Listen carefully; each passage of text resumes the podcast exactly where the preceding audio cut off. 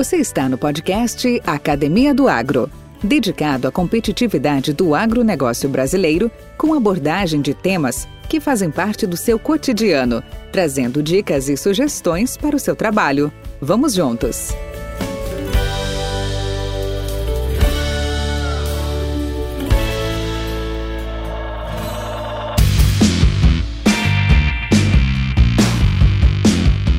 Com grande satisfação que apresentamos nossa entrevistada de hoje, Cláudia Adriana Gugem, engenheira agrônoma, mestre em agronomia e doutora em geociências aplicadas.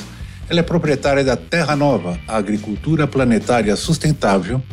Ela é uma renomada cientista agrícola com atuação destacada em pesquisa, desenvolvimento, consultoria e transferência de tecnologia em agrogeologia. Cláudia dedica-se a práticas inovadoras, com ênfase em laterização, biointemperismo, formação de solos e mapeamento de rochas para uso agrícola. Sua missão é expandir a consciência e promover métodos inovadores na condução das lavouras, com base em liberdade, consciência, visão sistêmica e a busca contínua pela evolução humana. Seus trabalhos abrangem controles biológicos de doenças, adequação de fertilidade do solo, compreensão da microbiologia e integração de agricultores, consultores e pesquisadores em projetos direcionados. Além disso, ela se dedica ao comportamento humano no processo de produção de alimentos e fibras através de negócios conscientes, princípios universais e alquimia consciencial. Com vasta experiência a uma abordagem transformadora, Cláudia Bourget busca desvendar os mistérios da agricultura sustentável e assim contribuir para uma produção agrícola mais consciente e responsável. Sua trajetória é marcada pela conexão com a natureza e a compreensão de que tudo está interligado, guiando-a a enxergar o que muitos ainda não viram. Venha conosco nessa jornada de conhecimento e inspiração, descobrindo os segredos da agricultura sustentável e as inovações que estão revolucionando o agronegócio brasileiro e além. Siga-nos nas principais plataformas de áudio, participe com suas sugestões e perguntas e junte-se a nós na construção de um futuro mais consciente e próspero para a produção de alimentos e fibras.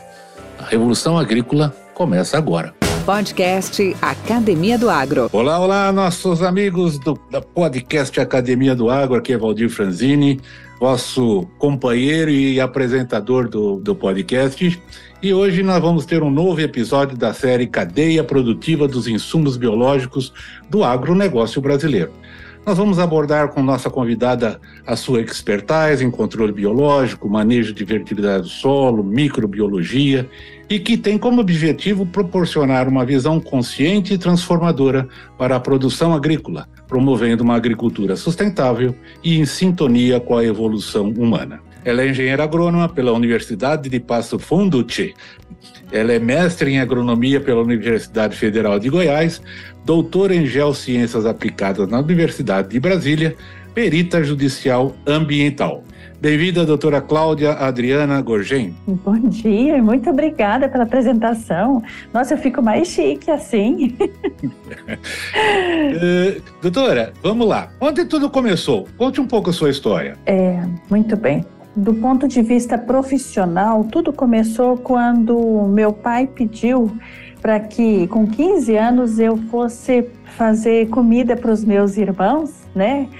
No Mato Grosso do Sul. Meu pai havia comprado terras no Mato Grosso do Sul e meus dois irmãos mais velhos estavam lá e tinham que fazer abrir terras e construir galpão, construir a sede. E daí, naquele momento, entre as sete filhas, né? Eu, a terceira filha era eu. Então a mais velha tinha seus serviços, a segunda tinha os outros serviços e já ia estava prestes a casar e a terceira era eu, então eu fui destinada a isso, né? E meu pai, muito cuidadoso, pediu para que meu irmão de cinco anos me acompanhasse. Então, é, foi interessante. O que, que aconteceu nesse? Por que, que isso é o começo, que eu considero o começo de tudo? porque eu via meus irmãos, meu pai, eu mesma, nós trabalhávamos muito, muito, era cansativo. Meu pai tinha saído de uma cirurgia de hérnia de disco e era muito trabalhoso. Então eu olhava aquilo tudo E eu dizia assim: há de ter um jeito técnico de trabalhar menos, ou de não sofrer tanto trabalhando, ou do trabalho não ser tão pesado. E daí eu decidi fazer agronomia para diminuir o tanto de trabalho que existia, para facilitar a vida da, dos agricultores, porque eu não acreditava que precisava sofrer tanto. E virava e mexia muito prejuízo. Então eu até hoje eu olho isso com muita gratidão naquele momento que eu fui fazer esse trabalho e que gratidão ao meu pai por ter me conduzido a um processo de mudança, né, dentro de mim, da necessidade de contribuir dessa forma. Muito bem, Valdir. Aí aconteceu que eu fui e construí uma história de estudos. E eu estudava muito, então muito, sempre estudando muito na agronomia, é, depois no mestrado, né, depois no doutorado, sempre estudando muito. E quando chegou no final do doutorado, eu entendi que trabalhar não adianta nada. Só trabalhar não adianta nada. Trabalhar é muito importante, sim, mas o que falta é consciência do processo de produção. E esta consciência faz falta quando eu trabalho sem ter autonomia, sem ter conhecimento do meu serviço. Quando eu formei, eu não sabia direito o que fazer. Interessante, né? Eu só sabia que eu queria ajudar os agricultores, mas eu não tinha ideia de como. No mestrado, nós conseguimos fazer coisas incríveis, né? Por exemplo, controle de mofo branco através de trabalho com a biologia do solo, e que é um grande desafio. No doutorado, nós conseguimos comprovar a ativação microbiológica, a atividade microbiana na dissolução dos minerais é, presentes nos remineralizadores. Então, inclusive, IFAs, né? corpos fúngicos enrolados no quartzo e dissolvendo quartzo. O que, segundo a geologia, é impossível dissolver quartzo assim, é, de forma rápida, e é verdade, porque na água não, não, não é fácil dissolver, mas com atividade biológica, sim. Então, tudo isso foi acontecendo e eu, enquanto Cláudia, é, não sabia da importância da, daquilo que a gente chama de consciência produtiva, de acreditar no processo de vida acima de tudo, que é, é em outras palavras, nós fomos treinados enquanto agricultores a sermos escravos da produção e não acreditamos no nosso potencial de conhecimento. E daí então, desse processo da consciência de produção, é que nasceu a Terra Nova Agricultura Planetária Sustentável, levando aos agricultores de várias formas em trabalhos presenciais, online, em prestando consultoria, conhecimento técnico, mas principalmente amor próprio. E uma das coisas mais interessantes é aquilo que a gente chama de metodologia científica. Do ponto de vista da produção é, on-farm, de muitos dos daquilo que a gente chama dos nossos componentes de produção, né, dos nossos fatores de produção, daquilo que a gente agradece, além do sol e da água, que raramente alguém dos nossos agricultores para para agradecer o sol, para agradecer o ar, para agradecer a vida que veio primeiro. Raramente a gente faz isso. E quando a gente começa a fazer isso, a gente começa a entender coisas que até então a gente não enxergava. E ontem à noite, inclusive, eu fiz um, um trabalho de uma aula sobre custos de produção e lucro na agricultura sistêmica, porque o processo muda completamente. É interessante, eu vou utilizar agora as minhas mãos, que é o processo. Eu sempre faço isso, quem me conhece já sabe, né? Como que eu explico o processo de transição da agricultura convencional para sustentável, sistêmica, né? Funciona assim. Então, utilizando as minhas mãos, Valdir. Então, é, coloco aqui para quem vai escutar no podcast, vai poder ter uma ideia, que eu vou explicar também. Então, Aqui eu utilizo a minha mão direita, no meu lado direito, no meu lugar, num lugar que chamo de agricultura convencional. Então, a minha mão direita levantada significa aqui neste lugar aquilo que eu chamo de agricultura convencional. A agricultura convencional, e nós somos muito gratos a essa agricultura, porque graças a essa agricultura a gente se manteve até hoje.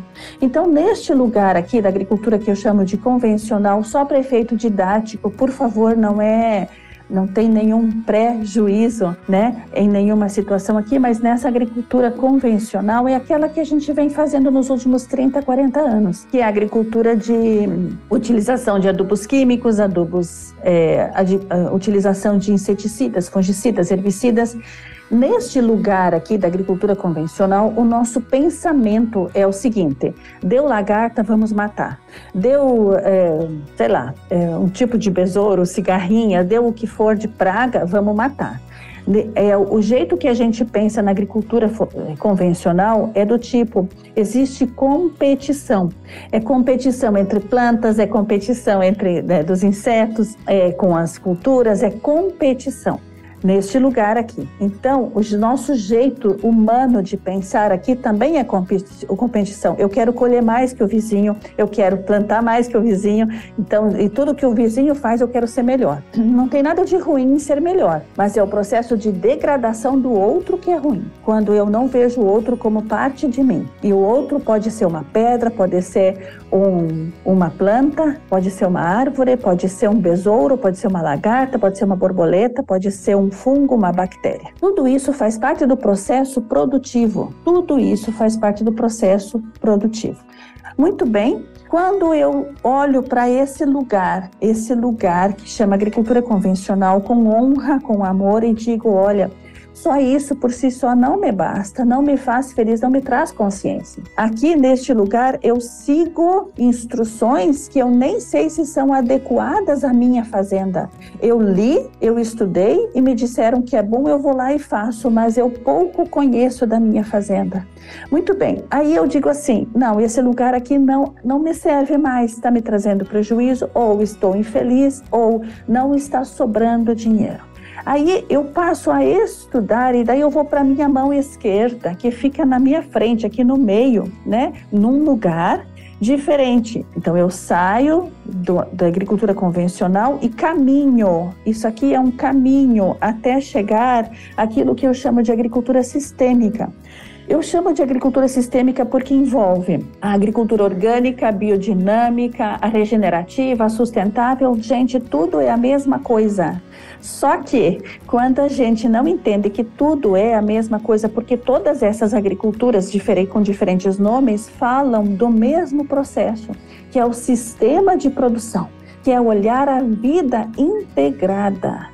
E neste lugar da agricultura sistêmica, eu entendo que o ser humano é importantíssimo no processo mais do que os outros custos de produção ou fatores de produção.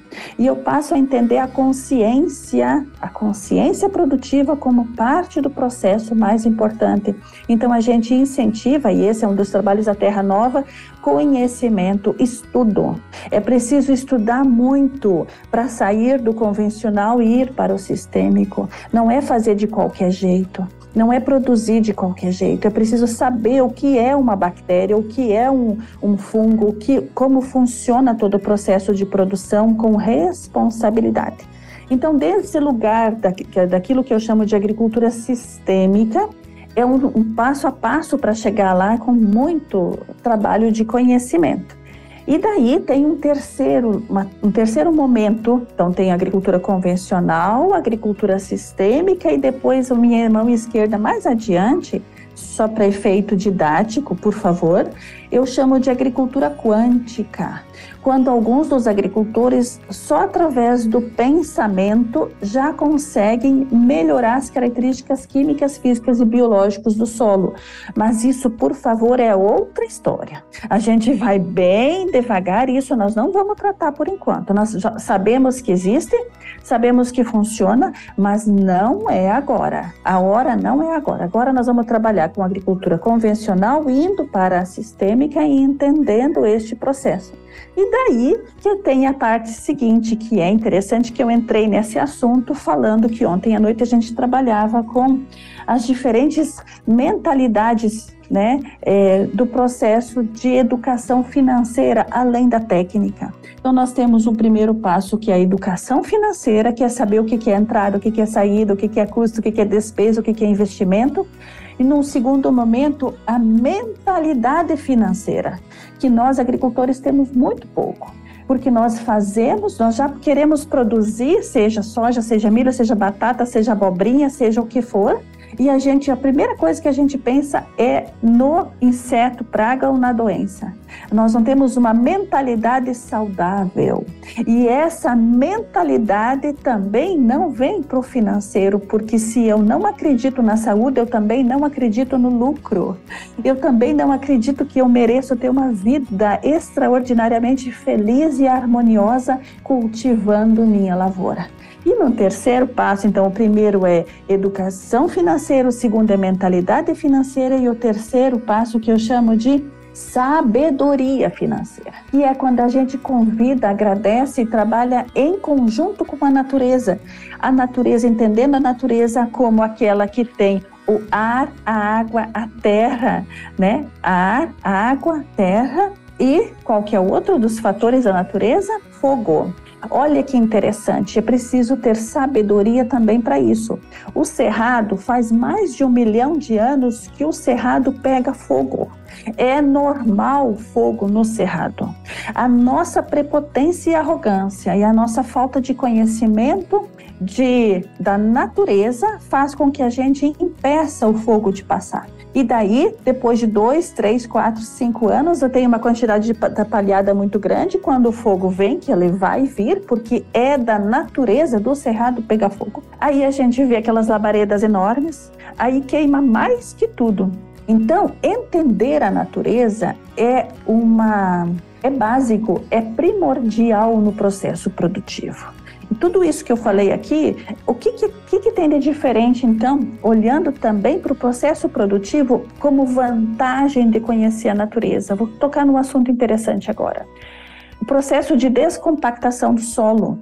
Quando eu sei que no, no Cerrado, por exemplo, lá no Goiás, nos meses de março, abril, maio, junho, julho, agosto, né? Abril, principalmente abril, começa a faltar, não tem chuva.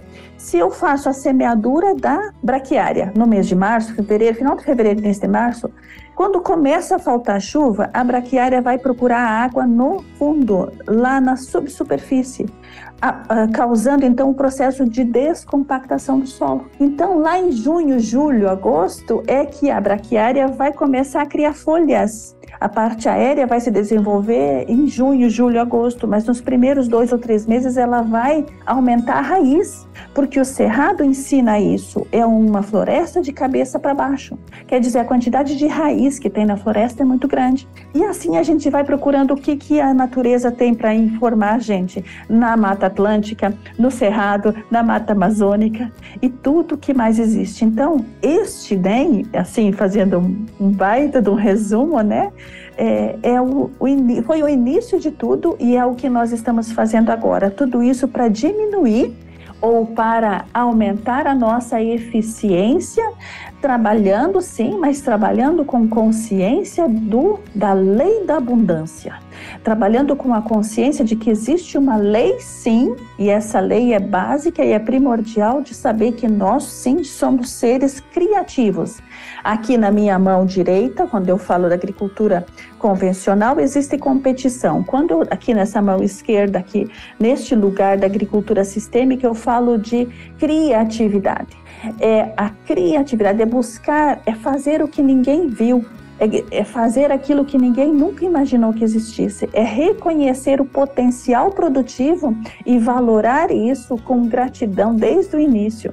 E é interessante que isso não é fantasioso e nem religião, isso é consciência.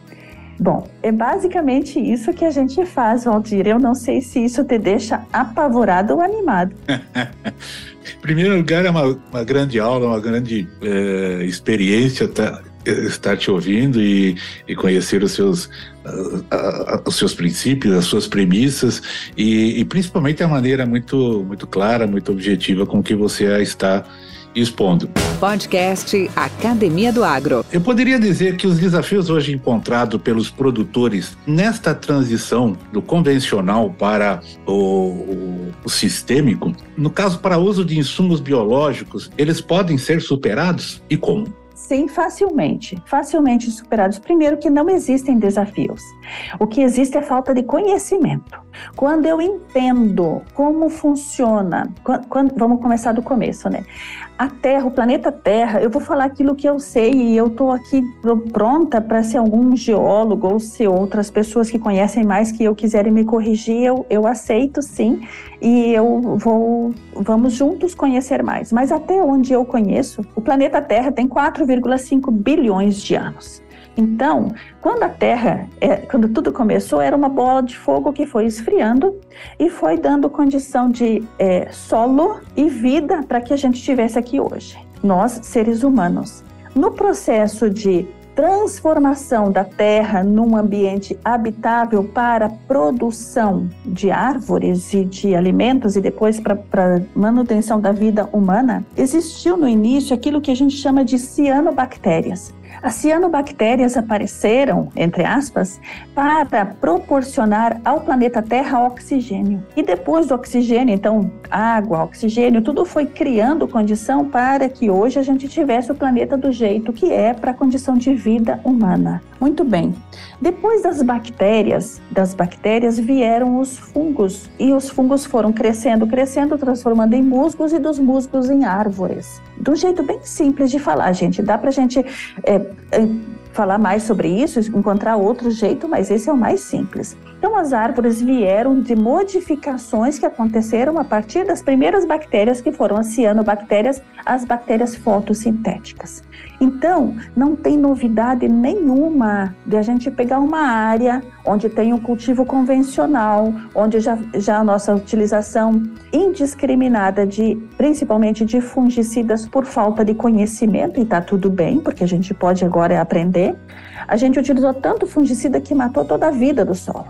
Então agora a gente passa a utilizar bactérias nestes locais, multiplicação de bactérias, e essas bactérias vão transformando este lugar em lugares, esse solo, em um solo que respira, produzindo mais vida e fazendo com que a plantação, as nossas árvores, os nossos, a nossa soja, o nosso milho, nossas, o nosso algodão, né? É, aquilo é batata, tomate, pêssego, abacaxi, seja o que for, tenha condição de vida neste lugar, neste ambiente. Então, a multiplicação de micro-organismos na fazenda não tem nada de novidade, é só porque a gente não conhece, porque isso acontece diretamente lá no solo. O que existe aqui é que, como a gente ficou muito tempo preso a uma escravidão de pensamentos, com todos os pacotes tecnológicos prontos, então a gente quer colocar a produção de microorganismos on-farm dentro do pacote tecnológico da agricultura convencional com o mesmo jeito de pensar. O problema é que a gente sai da tecnologia do convencional, vai para a tecnologia da agricultura sistêmica, mas não muda o pensamento. Continua escravo. Muito bem. Então, multiplicação on-farm. Vamos dividir essa multiplicação do jeito que tem que ser. Dentro da agricultura de processos, existe o seguinte: tem sim pessoas que acreditam, aqui na agricultura convencional, acreditam que se tiver lagarta, tem que aplicar um inseticida para matar lagarta. Muito bem. Quando eu estou começando o processo de transição, eu começo a entender que eu preciso um, um microorganismo específico para matar essa lagarta. Então, eu uso um microorganismo isolado, específico.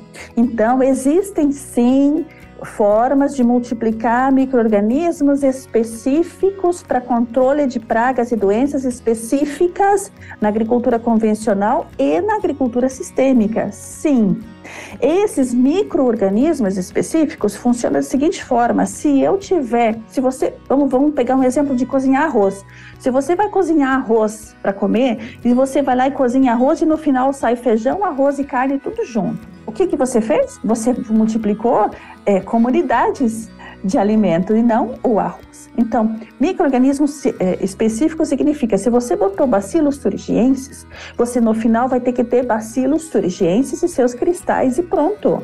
Nenhum outro tipo vai ter que estar aqui porque é isolado e específico. Muito bem. Para a produção de micro-organismos isolados e específicos, tem um método, tem determinado alimento específico para aquele microorganismo e tem lá os seus cuidados. Tem que cuidar sim. Por quê?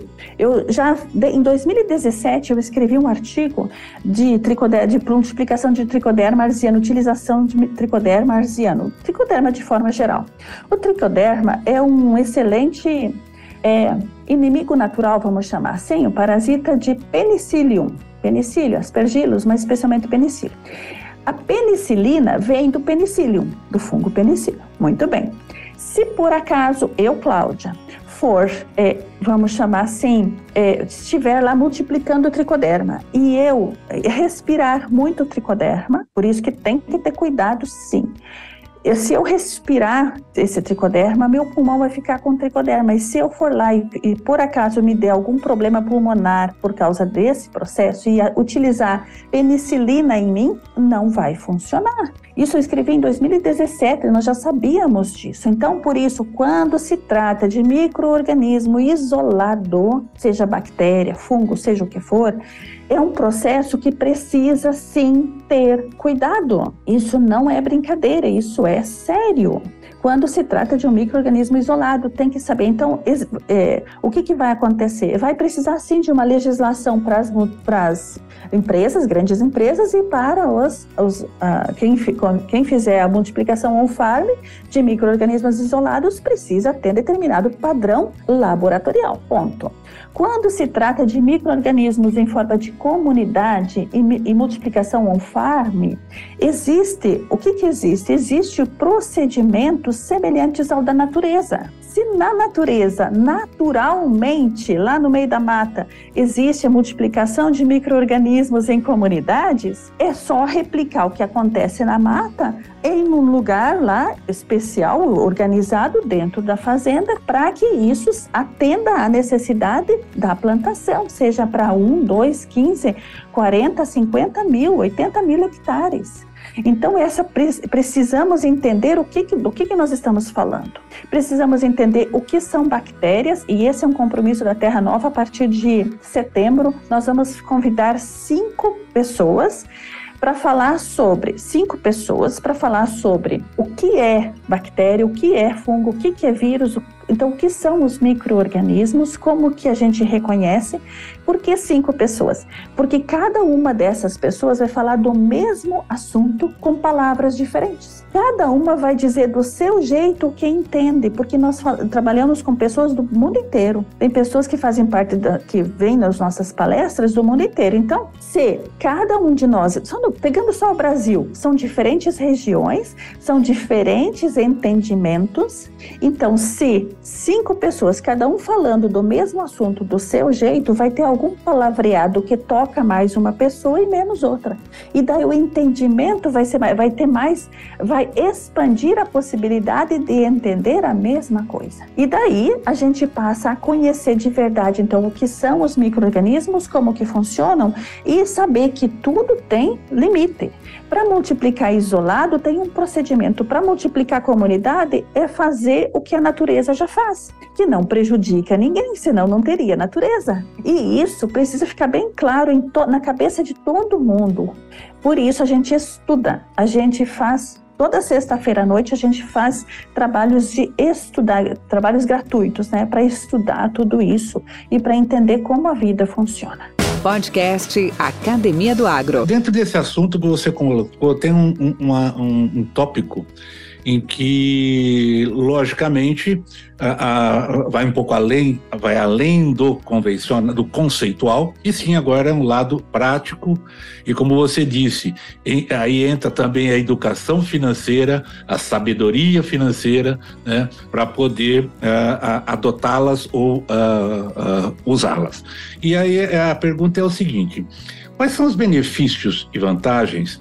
Da produção de bioinsumos, desses ativos biológicos, né, seja isolados, seja em, em comunidade, on-farm, em termos de redução de custo, logística eficiente e, obviamente, sustentabilidade? Ótima pergunta.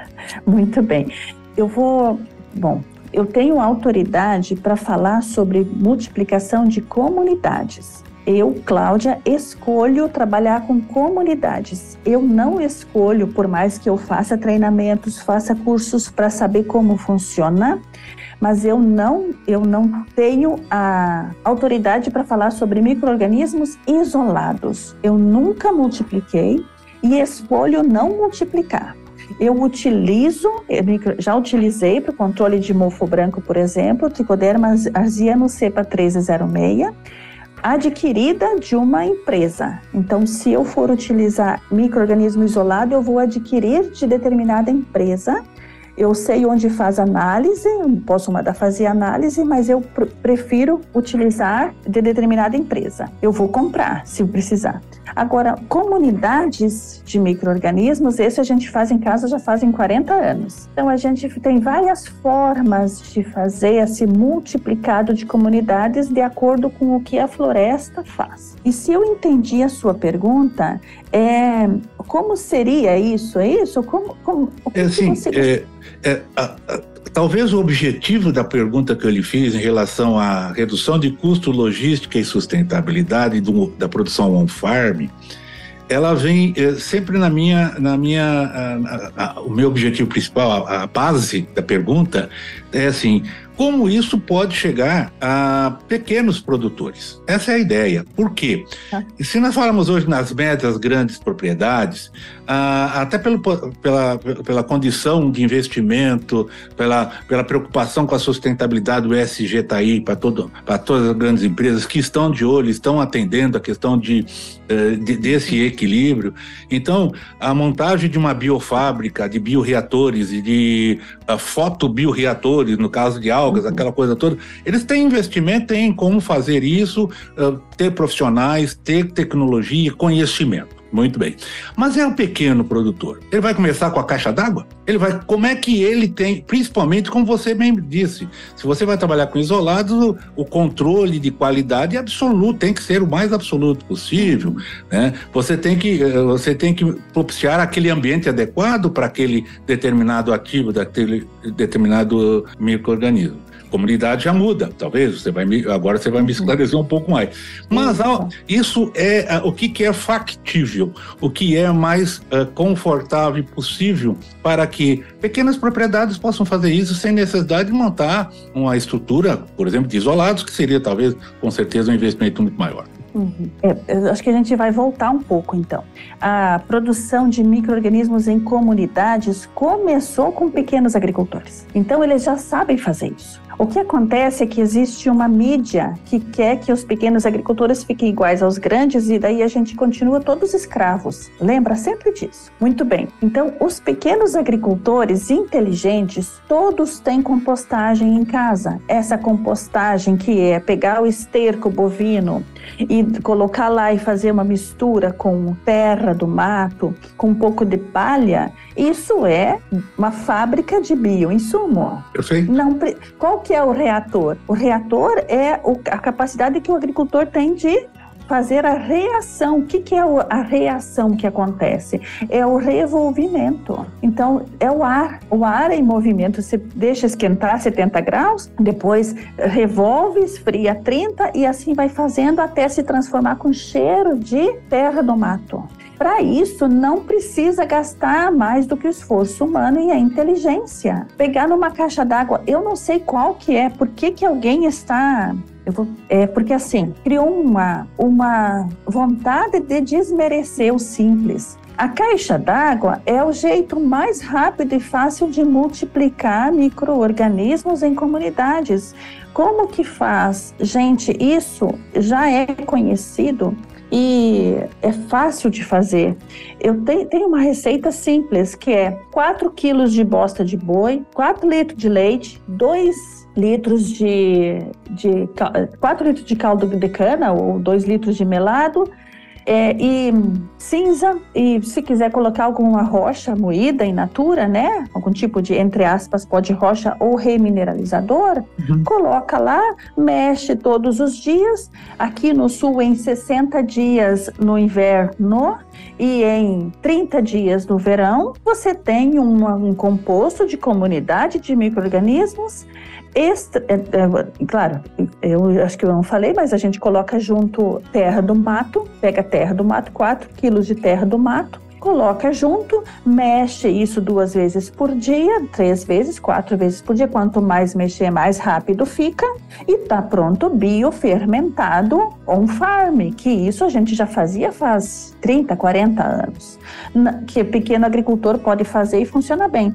Os, os, nossos professores, é, de, depois de um determinado tempo, por falta de conhecimento, Aí os órgãos competentes, entre aspas, eles começam a colocar defeito nessas coisas, né? Então, criou-se outros métodos de fazer que são os utilizados, por exemplo, pelo professor Tomita, que ensina a fazer com outros recursos que são aceitos, entre aspas, para não dar problema nos, nas plantas, por exemplo, de cultura de alface. Eu concordo, se não cuidar, não dá para ficar jogando, entre aspas, bosta de boi nas plantas, porque isso precisa ficar devidamente fermentado.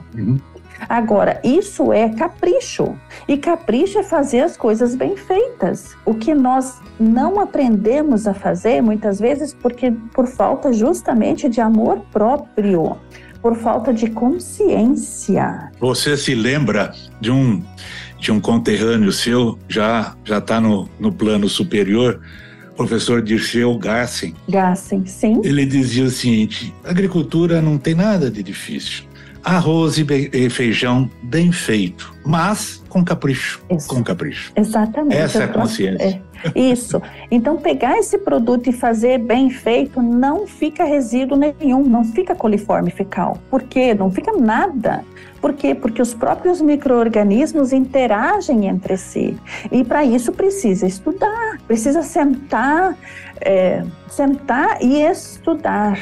Como que faz um processo fermentativo? Como que faz um processo de é, multiplicação de micro-organismos? Esses micro-organismos que são colocados na mata, são adquiridos na, na mata, vai lá, se existe viabilidade financeira, vamos chamar assim, né? Perfeito. Do, da produção de comunidade de micro-organismos, que é o que eu escolhi trabalhar. É, nossa, 100% né, de viabilidade. Vamos entender o seguinte. Então a gente vai lá, coleta material que tem na fazenda, pode fazer um composto sólido ou líquido. Essa compostagem é com resíduos da fazenda, com a capacidade que os micro-organismos têm.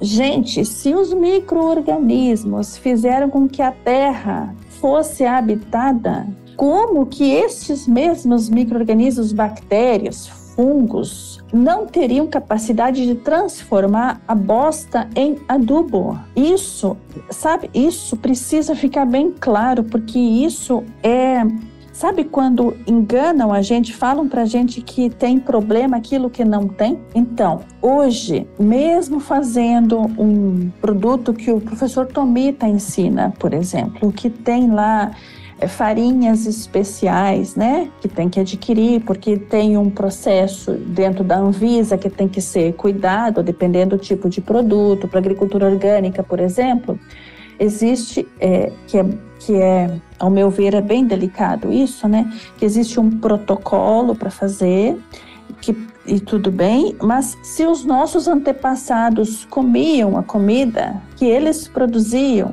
com bosta de porco, e estamos aqui nós lindos e maravilhosos, viviam muito mais tempo. Será que o problema está na multiplicação de micro-organismos ou um farm, que é coisa mais antiga do que andar para frente?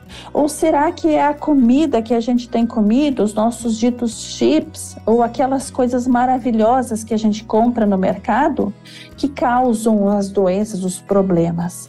A pessoa deixa de comer uma alface um, um repolho, uma couve, sei lá, porque foi produzido com biofermentado, que não sabe direito o que acontece, né? Para comer o quê? Batatinha frita, é, nada contra, porque eu gosto uns chips também, né? Mas para comer algo, um, uma mistura de aminoácidos produzidos artificialmente e entendendo isso ou como uma, um produto, uma carne de soja, por exemplo, com todos os metais pesados que tem nos inseticidas, fungicidas e herbicidas, é a falta de conhecimento que deixa a gente nesse preconceito. Daí eu faço a seguinte pergunta para você, para nós pega uma caixa d'água que tem lá, pega uma caixa d'água, coloca dentro, uma caixa d'água de 100 litros, 100 litros.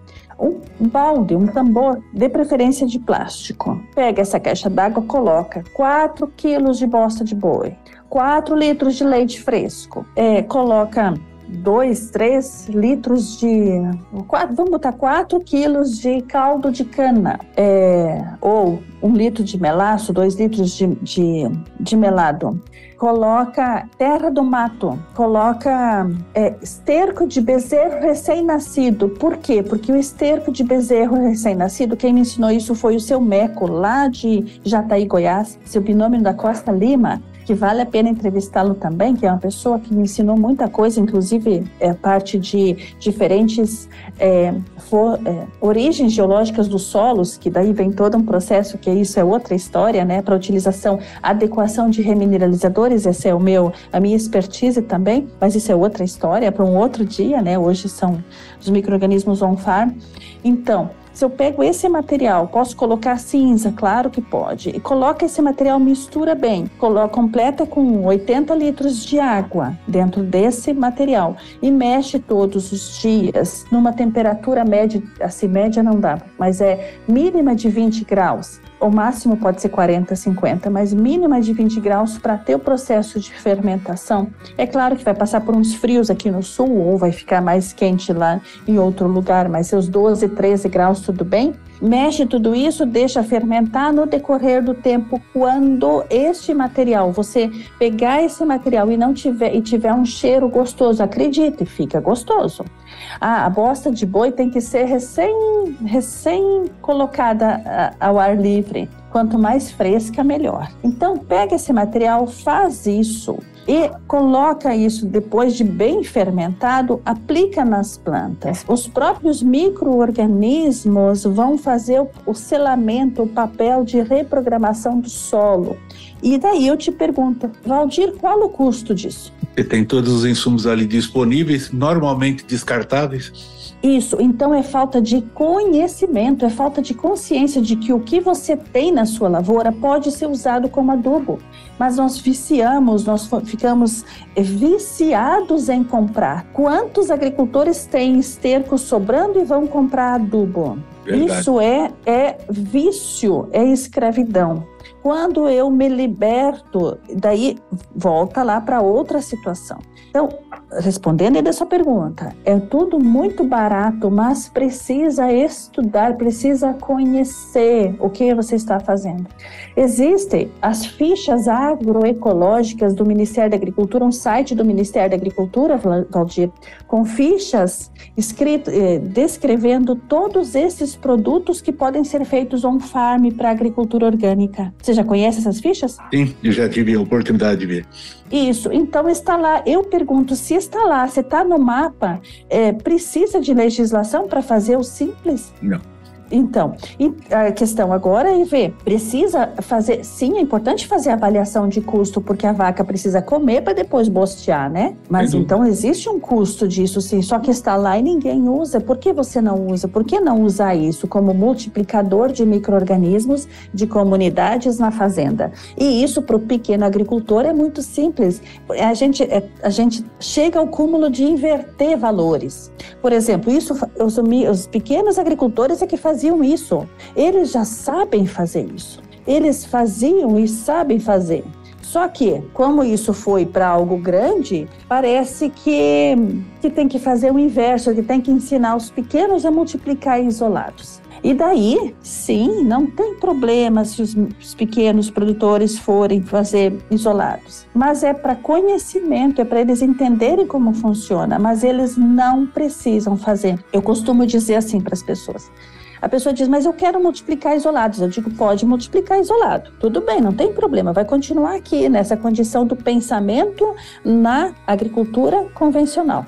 Mas daí, como o tempo, daí eu, eu digo assim, ó, por favor, eu vou só te falar uma coisa que depois você vai se lembrar de mim.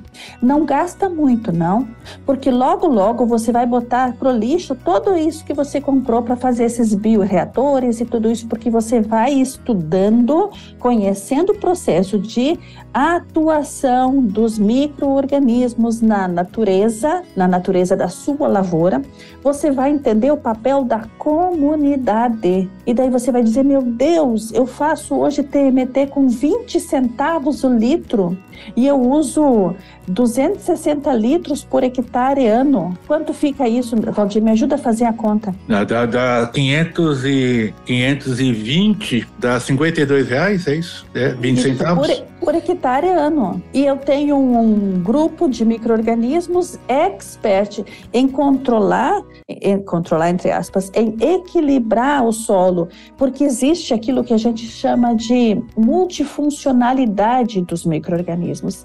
Eles comem, entre aspas, rochas, eles comem rochas, eles se alimentam de outros micro-organismos quando eles, esses outros estão em excesso. Existe uma. E isso é viver em comunidade. Só que tem uma coisa: nossa consciência aqui na agricultura convencional era individualista. Quando a gente vai para a agricultura sistêmica, passa a ser uma agricultura de comunidades. Então a gente começa a trocar informações, a conversar, um ajuda o outro, né? Então o nosso jeito de pensar também muda e a nossa consciência muda junto. E para as pessoas que têm dificuldade em entender como funciona a comunidade de microrganismos, pode contar que essas pessoas ainda estão no processo de competição e individualismo. Isso é muito comum. E daí é difícil até entender o palavreado que chama comunidade. Então, é muito, é muito. Sim, existem vantagens financeiras, sim, só que tem um problema. É necessário a gente entender que não é trocar seis por meia dúzia, porque senão a gente passa a cortar custos com algo que é básico, como dizia Dirceu Gassen, a gente deixa de investir em numa boa adubação do solo, seja com rochas, com calcário ou com adubo mesmo, é, para investir, por exemplo, em adubo foliar, porque é barato ou por isso ou por aquilo. Então a gente tem que fazer o básico bem feito. E se você aplicar antes, entendendo que na agricultura sistêmica a gente tende a focar na saúde. Então, os nossos custos de produção mudam completamente porque a gente muda o jeito de enxergar. E o resultado é diferente, sim. Claro, precisa saber o que está fazendo. Então, do ponto de vista de custos de produção, né, ou de, do, da vantagem econômica da utilização de comunidades, que é o que eu posso falar, é, é bem vantajoso, sim. E os pequenos agricultores já fazem isso melhor do que ninguém. Eles só esque... alguns esqueceram. É, mas eles fazem isso, foi, foi eles é que fizeram primeiro. Tá certo. Podcast Academia do Agro. O Cláudio, você sabe qual é o título do nosso episódio? Não. É Desconstruindo mitos e consolidando resultados. Essa é, esse é o título que eu vou dar ao nosso episódio. E dentro disso, eu queria te perguntar o seguinte: é, qual é a maior vantagem que você espera que os nossos ouvintes aprendam com essa nossa conversa? É, é interessante. A, a maior vantagem seria e vai ser a pessoa aprender que ele tem capacidade de pensar. Por quê? Porque nós fomos treinados para copiar e colar e fazer o que nos diziam. E não, mesmo que não servia para a gente, a gente fazia porque os outros faziam. Então, se o agricultor começar a pensar, já está excelente. E nesse lugar eu quero falar sobre o que significa é, comprovação científica.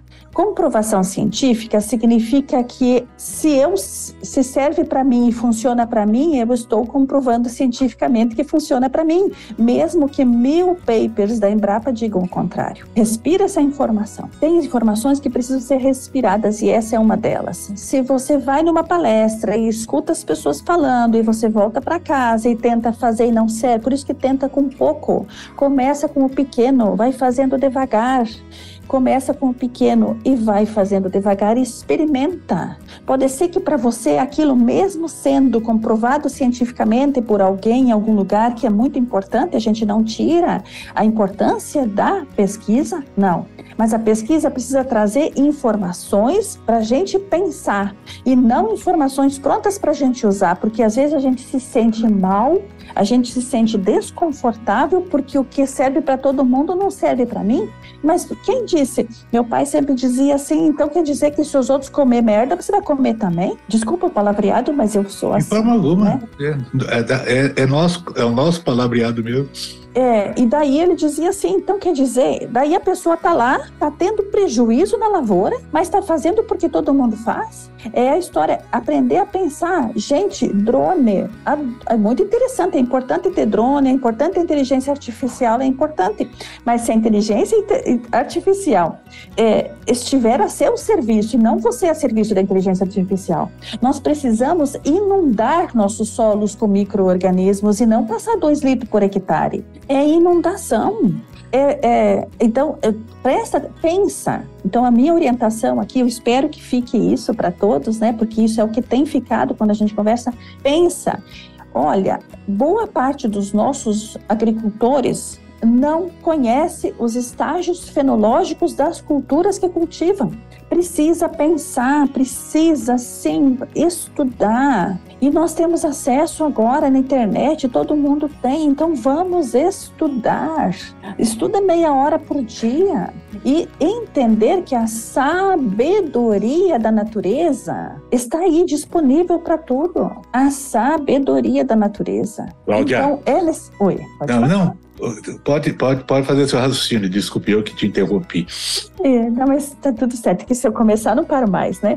É, então, quando nós, seres humanos, começamos a entender que nós somos importantes para a vida e que nós somos únicos e que cada uma das nossas lavouras é única e que o que, partindo do princípio da tabela de Hawkins, que ele diz que para a gente fazer com que o dinheiro sobre, para nós termos rendimentos, e é essa parte parte mais interessante. Todo mundo come, todo ser humano come. Claro, tem budistas, tem pessoas que vivem sem comer e tá tudo bem, né? Mas são raríssimos, né? Todas as pessoas do planeta comem. Então, nós que temos o poder de produzir comida, não tem cabimento a gente ter falta de dinheiro em nenhum momento. Não tem cabimento. É falta de amor próprio dizer que agricultor não tem dinheiro. Por quê? Que no mínimo ele tem que comer, eh, produzir o que ele come. Então faz uma lista lá, o agricultor faz uma lista, o que, que você come? Ah, eu como isso, isso e aquilo. Você, quanto disso você produz? E o que, que come na sua cidade? E o que, que come na sua região? E como que faz para trocar informações? Lembrando que isso é muito sério. Quando a gente, 1% da população, no máximo 2% da população do planeta tem 98% do dinheiro. Então não falta dinheiro no planeta. Então esse problema, essas, nós que ficamos ligados aos custos de produção, na verdade nós estamos ligados na escassez e não na abundância porque a nossa falta de criatividade. Aqui nesse lugar, no, na agricultura convencional, não tem espaço para criatividade, aqui tem. Vamos imaginar que nós pegamos, vamos imaginar que a gente consiga acessar a inteligência desses 2% com sabedoria e passar a ter acesso a valores que até então não serviam, não, não chegavam para nós. A gente não tinha capacidade de receber. Por que, que a gente fica nessa, nessa escassez? Porque a gente conversa sobre coisas que não precisa.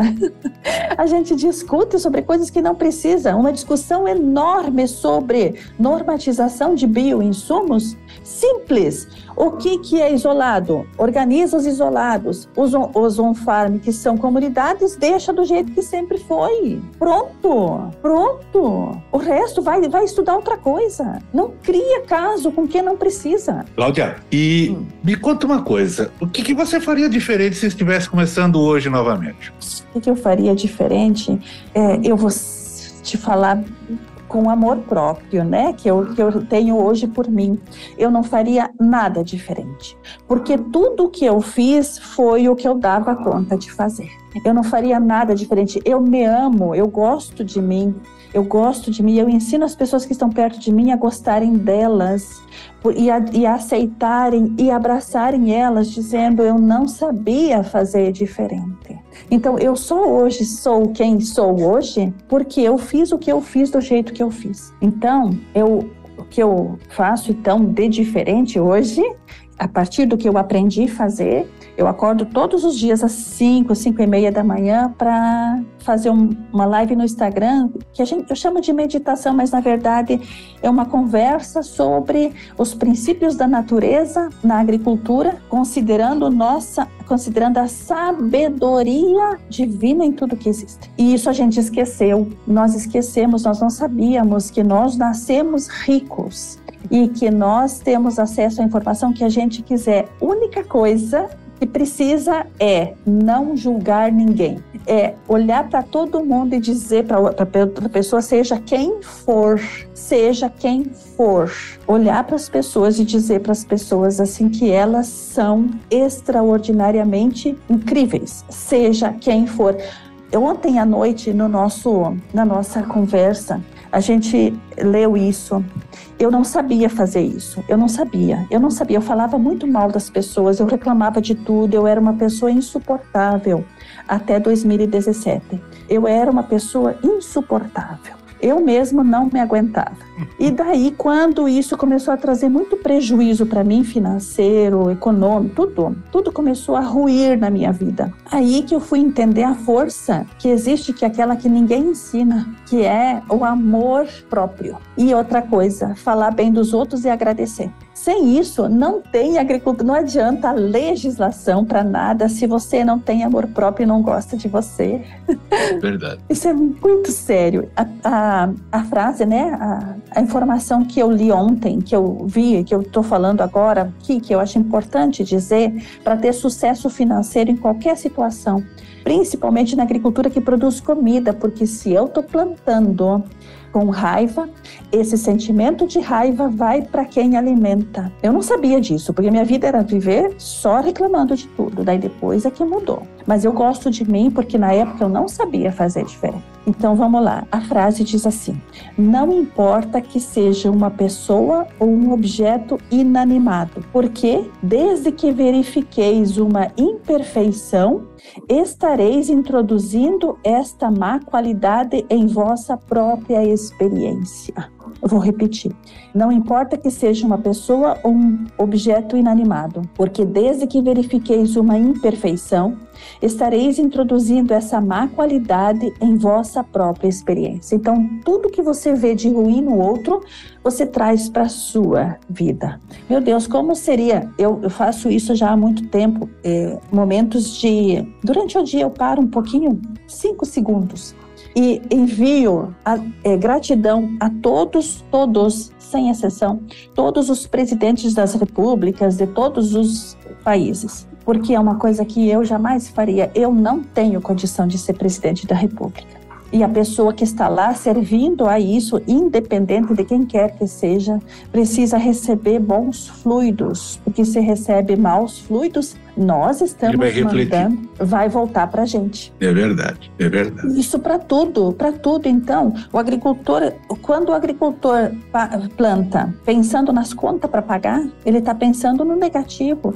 Essa dor, essa, essa dor de pensar nas contas para pagar vai parar no alimento, naquilo que é energia do alimento. A pessoa que está lá na cidade vai comer aquele alimento e vai sentir o quê? Dor, tristeza, perda. Então, quanto. Gente, Isso, é, daqui 20 anos, vocês, nós vamos entender mais isso. Tão sério quanto plantar semente e colher é, são os nossos pensamentos. Tudo que a gente pensa, a gente está plantando e nós vamos colher. Isso é consciência. Por isso que a Terra Nova, a agricultura planetária sustentável tem esse desafio, levar consciência da vida em tudo que faz. E a vida, imagina se eu estou multiplicando micro-organismos com raiva, como que esses micro-organismos vão se desenvolver? Tudo é vida, não adianta, não, independente se é objeto animado, rocha, tudo que for que a gente possa colocar a serviço da produção como potencial produtivo precisa carregar energia de gratidão. Cláudia Adriana Gorgen, e experiência muito bacana, que oportunidade muito, muito rica que se nos, nos proporciona. Obrigado pelos seus insights, obrigado pela sua, a sua energia. obrigado pelas suas reflexões, que aliás, a ideia é essa, dizem que numa não vou chamar debate, mas numa conversa onde você, você propõe ideias, propostas, metas, objetivos, é, quem sai ganhando é aquele que é convencido daqueles, pontos, daqueles pontos de vista. Ou seja, e, e hoje eu saí ganhando. Eu ganhei, ganhei grandes reflexões, grandes pontos que fazem é, a, a, gente olhar a vida não diferente, não é isso, mas assim, uh, um, com um olhar muito mais amigável, uma, um, uh, você falou muito, né, que a, as pessoas, o produtor, eles têm que ter uh, mente aberta, né, a mente aberta, open mind, como já diz, para que você possa mudar o que os próprios americanos falam do mindset, né, aquela, aquela sua você está uh, viciado naquilo, você está acostumado naquilo, você está barreado por aquilo. Então, uh, muito obrigado pela sua participação. Uh, espero, esperamos ter uma, uma nova oportunidade para continuar esse papo tão agradável. E em nome aqui da, da equipe, então, eh, te agradeço e dizendo a todos os nossos ouvintes que é, tanto os meus contatos, mas principalmente da Cláudia, do seu site, da sua empresa, seu telefone, então, e-mails estarão à disposição aqui na descrição do podcast. Se você tiver dúvidas, perguntas, sugestões, críticas, elogios, é bem-vindo também, não faz mal nenhum, não. Né? É, fiquem à vontade. Então, Cláudia, muito obrigado, um grande abraço para você, fica com Deus. Amém, muito, muito obrigada por tudo, obrigada pela oportunidade. E lembra de. Tem uma, uma coisinha mais que é interessante dizer. É, gente, é necessário que a gente entenda o que é átomo. Depois que a gente entender o que, que, o que, que é um átomo, aí toda a vida da gente se transforma. Então, muita gratidão, muita paz, muita luz, muita sabedoria a todos. É um grande prazer, muita gratidão a você por essa oportunidade. Gratidão a cada um que planta nesse país e que colhe e que sabe o que está fazendo. E é uma alegria estar aqui. E, e sim, estamos muito para aprender também, né? Muito, muito obrigada. Um grande abraço. Obrigado. Até mais. Esse podcast faz parte da rede Agrocast, a primeira e maior rede de podcasts do agro do Brasil. Acesse www.redeagrocast.com.br. A edição e masterização desse podcast são feitas pela Fábrica de Podcast. Acesse fabricadepodcast.com.br e saiba mais.